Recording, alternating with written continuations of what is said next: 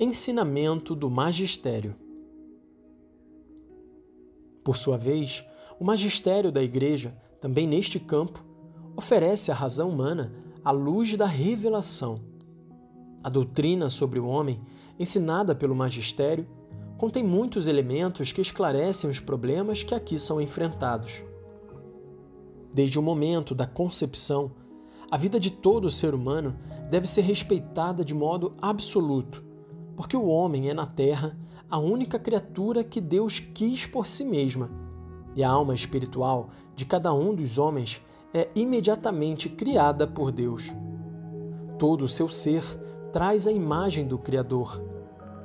A vida humana é sagrada, porque desde o seu início comporta a ação criadora de Deus e permanece para sempre em uma relação especial com o Criador, seu único fim.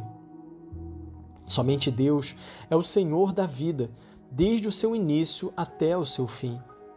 Ninguém, em nenhuma circunstância, pode reivindicar para si o direito de destruir diretamente um ser humano inocente.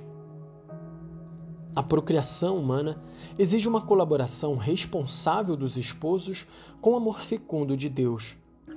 O dom da vida humana deve realizar-se no matrimônio através dos atos específicos e exclusivos dos esposos, segundo as leis inscritas nas suas pessoas e na sua união.